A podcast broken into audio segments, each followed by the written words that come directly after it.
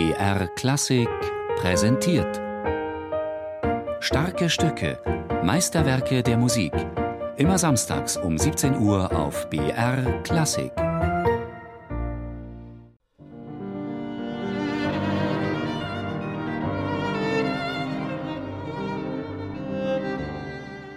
Die Musik ist vollkommen anders als die Musik der Zeit. Es passierte in jedem Sechzehntel was sehr Ungewöhnliches.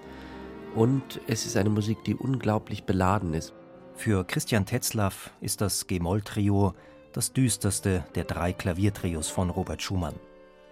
Der Wechsel zwischen emotionaler Schwere und angedeuteter Heiterkeit entführt den Hörer in eine skurrile Welt.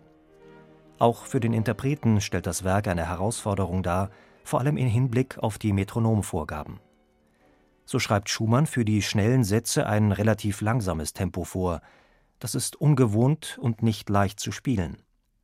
Dennoch sind die Tempovorgaben ein absolutes Muss bei der Interpretation dieser emotionsgeladenen Musik. Man zieht sicherlich eine große Schwermut und Wut und solche Gefühle mit sich, die sich nicht so einfach blitzartig entladen, sondern die wie eine drohende Gefahr im Hintergrund liegen. Und da passen die Tempi dann wahnsinnig gut dazu. Und die Aufgabe an den Musiker wird dann plötzlich, wie erfülle ich jedes Achtel mit Leben. Und dann wird es eigentlich erst richtig spannend.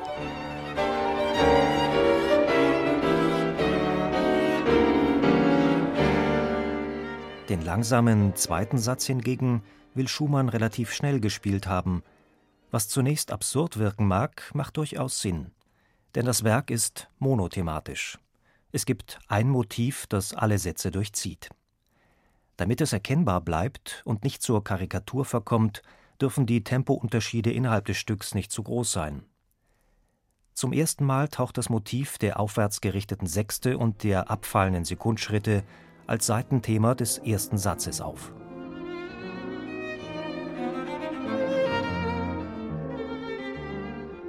In diesem unglaublichen Klaviertrio ist dies der erste Moment im ersten Satz, wo eine gewisse Art von Frieden oder eine Sehnsucht in einem etwas positiveren Sinne auftaucht, nachdem der Anfang klingt wie in größter Gefahr, in größter Verzweiflung.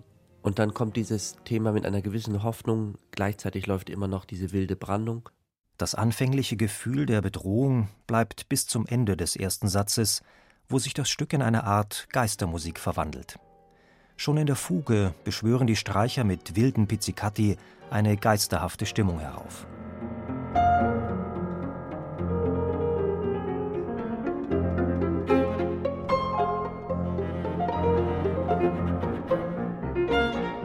Blitze, Naturereignisse, Dinge, die nicht zu fassen sind, harmonisch, unglaublich kühn.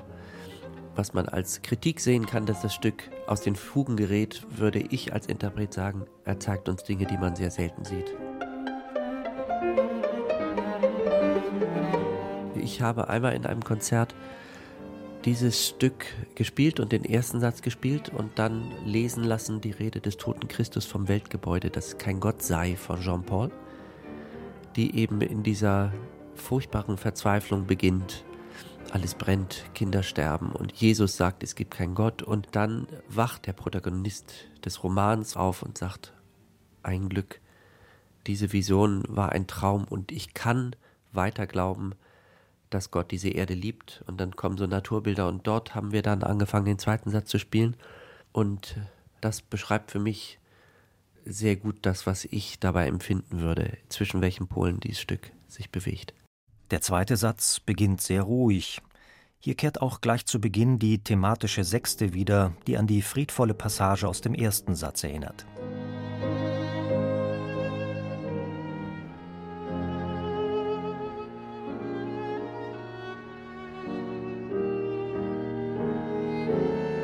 Dann treten wir in eine der absolut wahnsinnig schönsten Melodien ein. Ein lang geschwungener Gesang zwischen Cello und Geige. Aber wie in diesem Trio selbstverständlich bricht dann im Mittelteil ganz viel vom ersten Satz wieder durch. Immer rasend schneller in einem Ausbruch, um dann wieder zurückzusinken. Also befreit hat er sich aus diesem ersten Satz äh, sicherlich noch nicht.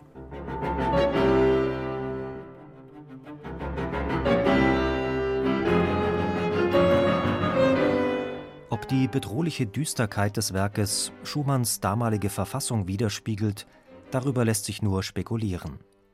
Schumann komponierte das Klaviertrio im Oktober 1851, als er bereits Musikdirektor in Düsseldorf war. Wenige Wochen später fand die erste Probe statt, bei der Clara Schumann den Klavierpart übernahm. Sie war von dem Werk sofort begeistert. Es ist originell, durch und durch voller Leidenschaft, besonders das Scherzo, das einen bis in die wildesten Tiefen mit fortreißt.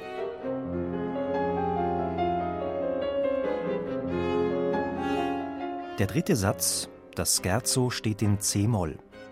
Hier beschwört Schumann in musikalischen Bildern die romantische Welt eines Josef von Eichendorff herauf. Der Scherzo-Satz bringt wieder auch das Angstgefühl des ersten Satzes zurück aber die Couplets da drin, das eine ist so ein richtiger Ritt mit punktierten Rhythmusen, allen zusammen auf vielleicht weißen Pferden, hübsche Ritter. Und dann gibt es ein anderes Couplet, das eine leise Liebesmelodie ist, die auch im letzten Satz wiederkommt. Es ist alles ineinander verzahnt und extrem unterschiedlich und extrem schwankende Gefühle.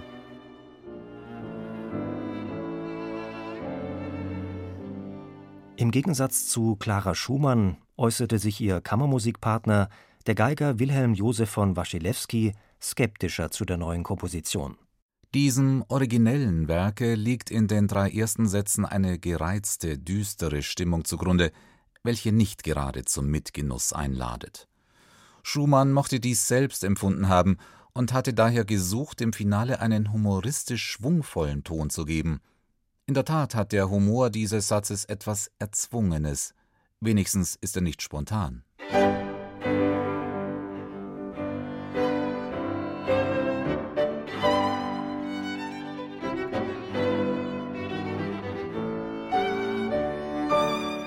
Den Finalsatz, einen wilden Tanz in G-Dur, der gleich mit mehreren Sechstsprüngen beginnt, hat Schumann in der Tat mit der Anweisung kräftig mit Humor betitelt.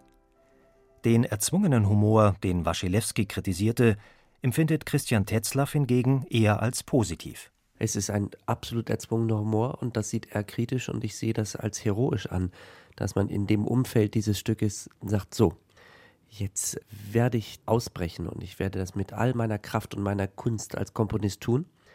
Und diesen Kampf zu spüren, würde man zumindest im 20. Jahrhundert als heroisch sehen und als positiv. Und dieses erzwungene ist ein extrem interessanter Charakterzug. Die Absurdität von dem Stück hat, wenn man es länger kennt, einen ganz großen Reiz. So einfach sind die Prozesse im Leben ja oft auch nicht.